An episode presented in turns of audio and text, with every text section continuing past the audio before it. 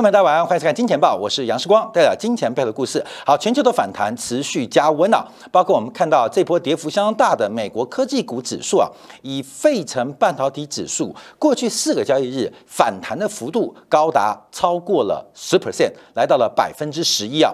那这个反弹的行情怎么做观察？我们今天要特别用戴维斯双击啊，这个非常重要的一个投资学的经验跟理论来跟大家分享。那为为什么是本世纪第二好的机会？等一下会告诉大家。我们先看到，昨天我们提到的是摩根斯丹利啊，对于整个行情未来的观察是非常的悲观。那另外我们看到美国银行，那美国银行其实背后就是美林证券。那当然现在美林证券你叫美银美林嘛，那美林被吸收掉之后，就是美国银行啊，美国第三大的投行啊。他说现金为王。好，各位要注意哦，这可能是个反指标，因为目前啊，全球的主要经理人。美银美林啊，透过了在五月六号到五月十二号，也就是上礼拜做调查，针对两百八十八名主管将近八千七百亿美金的这个机构的经理人啊，来经来进行调查。随着经济预期的下滑，随着通胀。滞胀的担忧加剧，那正在大举的囤积现金，所以我们看到物极必反嘛，所以这一波的反弹，特别美欧股市感觉来的蛮强的，现金水位创下了本世纪的最高。那我们看到前面几次现金水位创高，其实都是低点。不管是二零二零年的四月，还是二零一六年的十月，还是二零一二年的这个年中，还是二零零八年的年底，甚至我们看到二零零三年的上半年，所以每一次现金水位最高点，常常在我们投资做观察，就是因为越悲观。所以现金部位越高，而现金部位越高，常常会是个反指标啊，就是市场悲观过度，而且市场上已经没有卖家了啊，剩下的都是现金啊，成为潜在的卖盘。所以第一个，我们来观察啊，虽然美美国美银呃美国银行的这美林证券啊，它呃这个崇尚的是现金为王，可事实上。这个现金水位创下新高，会不会是一个悲观过度的低点啊？第一个，我们从这个角度观察。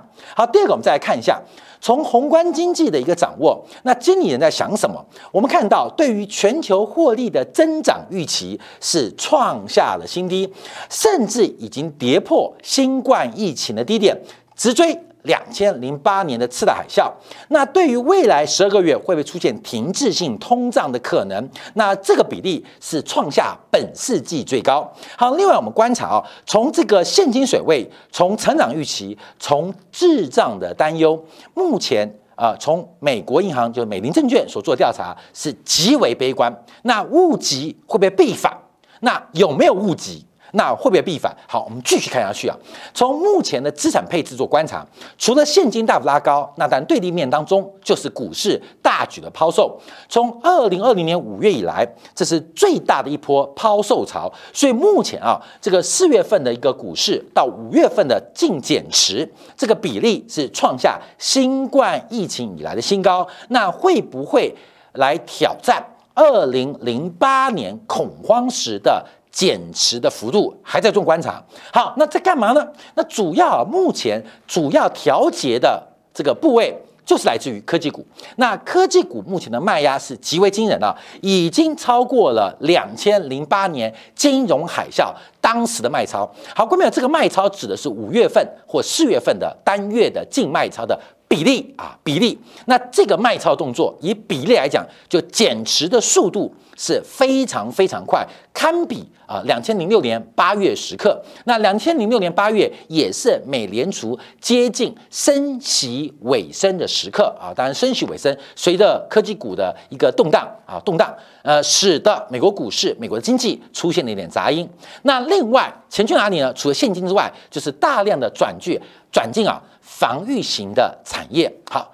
从这个昨天的 m o r g a n Stanley 的一个报告跟大家分享，还有看到这是第二大嘛？那第三大就是美国银行的美林证券。美国第二大、第三大的投行，甚至高盛也差不多。对于目前市场解读，对于滞胀的一个恐慌，基本上使得经理人、法人是大举的卖超。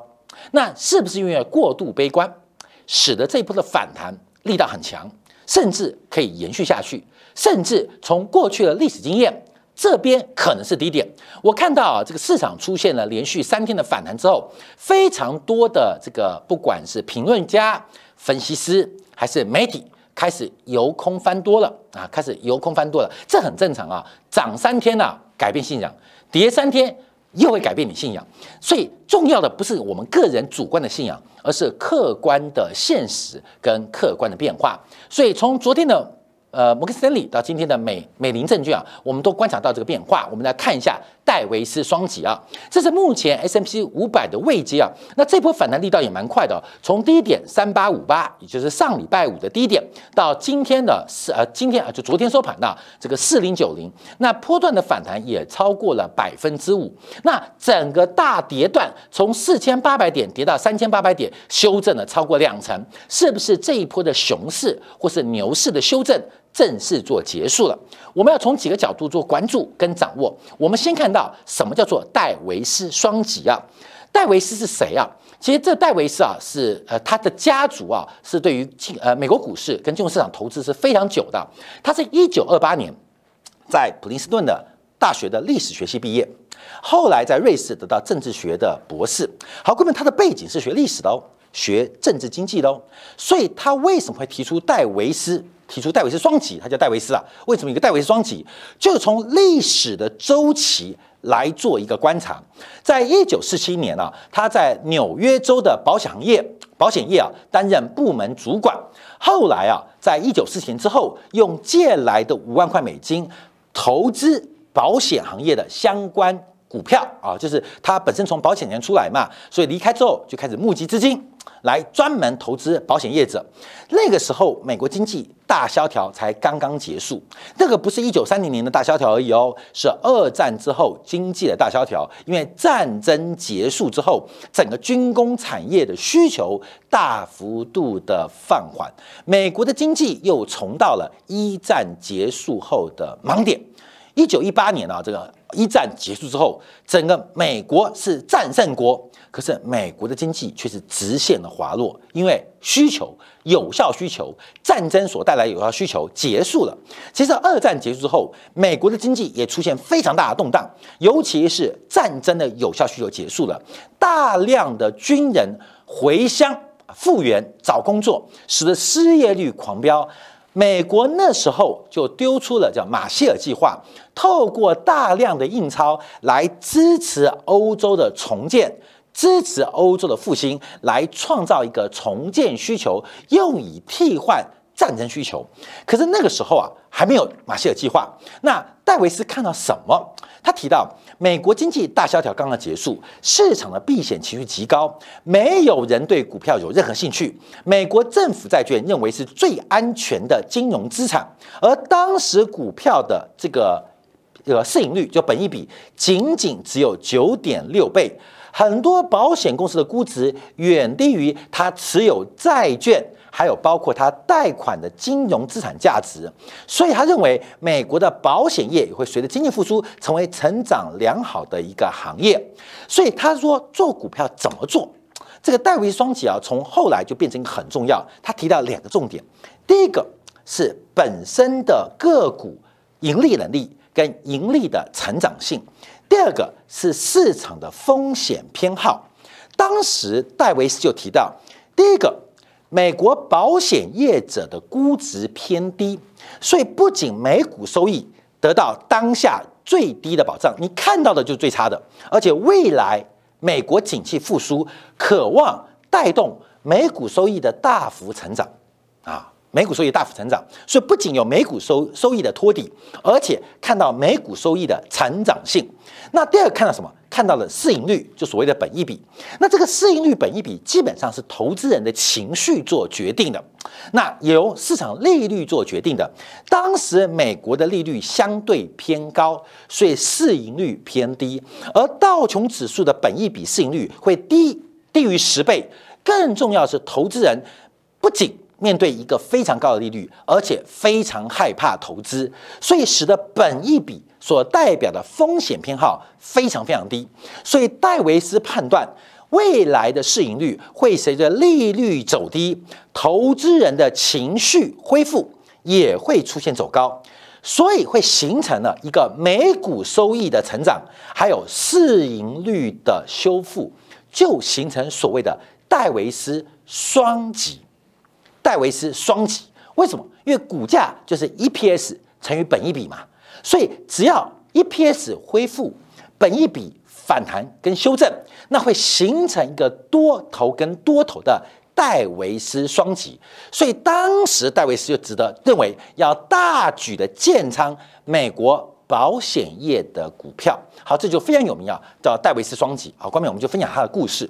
好，那这个故事为什么今天用呢？啊，那美国现在目前美股收益是不是还会再成长？那美国升息接近尾声，那风险偏好从摩根斯丹利到美银的。呃，这个报告是不是来到最低？好，这是我们要做个解读的地方哦。所以戴维斯双极，它不仅用在牛市的低点，同样也用在泡沫的高点，同样也用在泡沫的高点。我们刚刚提到，在一九四七年，戴维斯看到的是美股收益的最低 minima 啊，就是最差的时刻，市盈率、本益比是最低的时刻。所以一旦 EPS 恢复成长，一旦本益比信心得到了修复。那会形成一个戴维斯的双极，对于空头、对于熊市是一个很重要的双极哦。那市场上财富就产生了。同样，他也提到，在空头的泡沫时刻，EPS 会不会来到最高？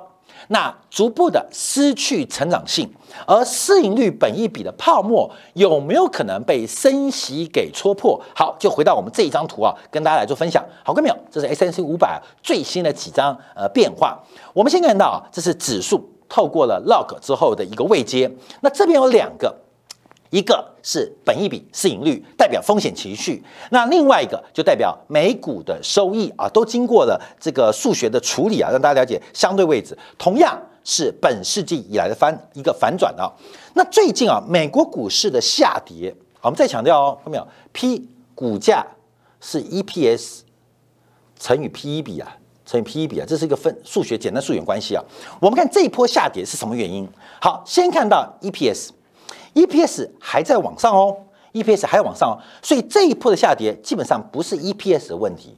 那这波股市跌什么？跌情绪。我们看到整个本益比在过去这一季度出现非常大的修正。那这个修正来自于两个方向，第一个是十年期国债无风险利率大幅度的弹升，形成对于股票、对于股价。本一笔的一个折现率的拖累，第二个是风险情绪受到升息跟滞胀影响，出现了泡沫破灭的发展，所以这一波的修正主要来自于市盈率的一个修正，来自于市盈率的修正。好，观众朋友，所以才刚刚提到，不管是刚刚我们讲的美国银行所提出报告，现在市场会不会进入极度悲观的时刻？呃，我也建议观众朋友从台北股市为例啊。台北股市的这个呃月周 K D 值啊，已经跌破五十啊，甚至月 K D 值啊也跌破五十了。这个尤其是月 K D，过去的经验，月 K D 值跌破五十，在过去十年都是中期的买点。从过去二十年经验，K D 值跌破五十不反弹的，只有两千年网络泡沫。K D 值跌破五十，反弹再跌的只有两千零八年的次贷海啸。除了这两次之外，K D 值月 K D 跌破五十总共有七次，另外五次都是财富增长的起跑点。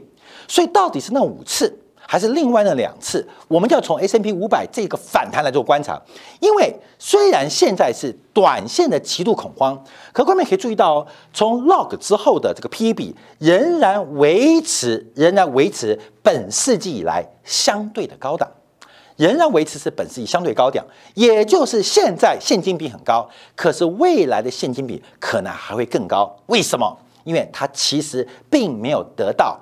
更强烈的修正。那我们比较观察的是收益率的转折，因为美国股票的 EPS，还有全球股票 EPS 背后的成长率，现在从各季报观察，仍然在高速成长。而它的转折，随着下半年经济周期的反转，利率的升温，它有可能见到峰值。所以这个戴维斯双极这次不是用来低点。而是用在空点。好，再次强调哦，这一波的修正主要是来自于市场情绪被戳爆了啊，戳爆了。可是现在恐不恐慌呢？短期感觉很恐慌，可是从市盈率的长期眼光，其实仍然一点都不恐慌。可是更重要的是，整个收益率的转折会不会发生，形成了 EPS 成长率的转折，而市盈率的进一步下滑，这就是另外一个熊市的对于牛市的戴维斯双杀啊，这会发生，它必然发生啊，必然发生。为什么嘛？各位朋友，我先讲这个市盈率啊。啊，本益比啊，先不管你风险情绪，光是这一次从美国国债十年期国债利率的表现，无风险利率的弹升，就一定对 P 对本益比对折现率产生极大的冲击。我先不管市场主观每个投资人的情绪哦，客观对于本益比最大的冲击就是美国国债。美国国债，我举个例子啊，因为在去年的时候，它的报酬率是零点七 percent 嘛。零点七 percent 大概是接近呃大概八十倍的本益比啊，八十倍本益比，现在变了三 percent 嘛，现在变成三十三倍本益比，连美国国债本益比都腰斩，但股票的本益比要不要腰斩？这一个是资金成本，一个是股票的机会成本，所以我先不管大家是不是真恐慌啊，经过人是不是恐慌，光是从美国国债收益率的表现就可以看出来，这个本益比的修正应该还没结束。那不仅它没结束，重要的是美股盈余跟美股盈余背后的成长性还没开始修正，所以这一大波用日线做观察，它只是空头的初跌段，它只是一个泡沫破灭的开端，它只是泡沫破灭之后带来投资人情绪的震撼，真实反映收益率的转折还没有启动。我们换过来讲，牛市的初升段是信心的修复，杀过头的啦；主升段通常叫做景气行情，末升段是风险情绪的全面加码。牛市如此，空头亦复如此。空头的触点触点段是泡灭泡沫破灭的一个这个紧张，主跌段是市收益率的转折。末跌段才是恐慌的变化。我今天本来要准准备一张图啊，我想以香港股市为例啊，香港股市啊，我就查过去这二十年涨幅最大，涨幅最大不是前几天啊，涨幅最大是两千零八年的九月份，有一天香港恒生指数一天涨了百分之九，一天涨百百分之九。哎，光明看过那个夺命金吧？那个夺命金的电影啊，就是那个股市大涨大跌，大涨大跌啊。当然它是用欧债风暴来进行一个背景的说明。可是两千零八年次贷海啸。其实啊，这个在呃恒生指数跌破两万点的时候，有一天呢，一口气涨了大概有快两千点哦，一天涨两千点哦，就是恒生从三万多快四万跌下来了，跌到两万点了，跌破喽，嘣咚一个 V 型反转上来，啊，爆大量，大家觉得没事了。光明，你知道恒生指数后来从两万点跌到哪边吗？跌到一万点啊，跌到一万点。所以啊，这个是一个熊市的反弹，而且我跟大家报告，其实啊，这个只是短线情绪的极致出现了修复。可是从中线的观察，观众朋友，这个是本世纪第二好的机会，第一好的机会在去年底已经错过了，所以主跌段的酝酿正在酝酿跟掌握当中哦。所以，我们今天特别要戴维双击啊，来跟大家做分享。好，那这个除了戴维双击之后，我们再提出啊这个新的一个看法，这从 Twitter 啊所做的一个研究，就是把这次升息啊跟市盈率、升息啊跟 EPS 来做比较。美国的升息跟市盈率有没有关系？从一九九六年以来，格林斯潘以来啊，就发现美国的升息的周期或降息的周期，其实跟美国股市乃至于全球市场的市盈率本一比没有太高的正负相关性。可是这是很妙的事情，为什么？因为在经验来讲，在模型来讲，在理论来讲。他们应该有负相关或正相关的可能嘛？一定有嘛？升息是不是市场景气变好，还是升息上景气会转折？所以就要往前推，在格林斯潘任期前前段呢，之前呢，我们可以看到，事实上，美联储的官方利率跟 S M P 五百他们是负相关，是负相关，就是随着利率的升高，会直接冲击本益比的。市盈率的走低，这是逻辑跟理论上的一个必然因素。可过去二十年没发生，过去二十年没发生，那现在会继续延续过去的因子吗？还是回到学术或模型的架构？好，关门这第一点哦，市盈率的变化会不会跟这次升息有关？会不会跟这次升息有关？是不是还是没关？还是会回到模型的框架？升息会降低风险的偏好，跟投资于投资人本梦比的想象啊，这是第一点。好，第二个观察啊，观察我们讲的戴维双杰要讲的就是收益率，讲收益率，用一九八五年以来啊，美联储的官方利率跟 S A P 五百的收益率是正相关哦，这就从来没有脱钩过哦。也就是，也就是美联储升息，股票通常会继续涨哦。所以过去一段时间啊，去年底的时候，很多报告说美联储升息第一次、第二次、第三次不要担心，为什么？因为过去经验，美联储每一次升息，美国股市只有当日的震荡。后面会再涨一波，这个从回归角度来讲是没有错的哦。就是美联储的升息只不过是证明景气在扩张，所以美联储的升息或缩表，从历史经验来讲不用太担心。通常到升息的末端开始出现降息的声浪，美国的个股它的收益率，我们讲 EPS 好了，才会出现一个转折，它是一个高度正相关。哎，那时光，那这怎么解读？好，我们画一个点，画一个点，这个点就是最新二零二二年，二点二点。好，注意哦，因为现在这个均回归啊，它的均值啊出现了一个非常大的偏离，叫做偏差，这个偏差非常偏离，离均偏离，什么意思？也就是。美联储它虽然利率才刚刚从三月份跟五月份升两次，事实上它早就该去年升息，所以过去联邦经济利率跟收益率之间的关系正相关，正相关，其实在这一次仍然发生，而代表的是美联储正在修补去年没有写的作业。那叫特别观察，随着美联储加息加快，也代表市场的收益率即将见到峰值，即将见到峰值。好，观众要注意哦，现在是已经加息两次了嘛？呃，零点五加到零点五，零到零到零点二五变零点五到零点五，再加息变零点七五到一百分之一。那六月份加息两码，七月份加息两码，就加息到百分之二。那七月份哦，看到没有？两个月后就到百分之二了嘛。所以目前呢，按表超课，按表超课。那这一次预估加息到百分之二到百分之二点五。好，各位，这代表什么意思？这代表你在第三季的时刻，你会看到全球股市季报的最后的烟火。那股价会领先反应啊。这个收益率是 EPS 的收益率啊。可是我们看到，我们看到。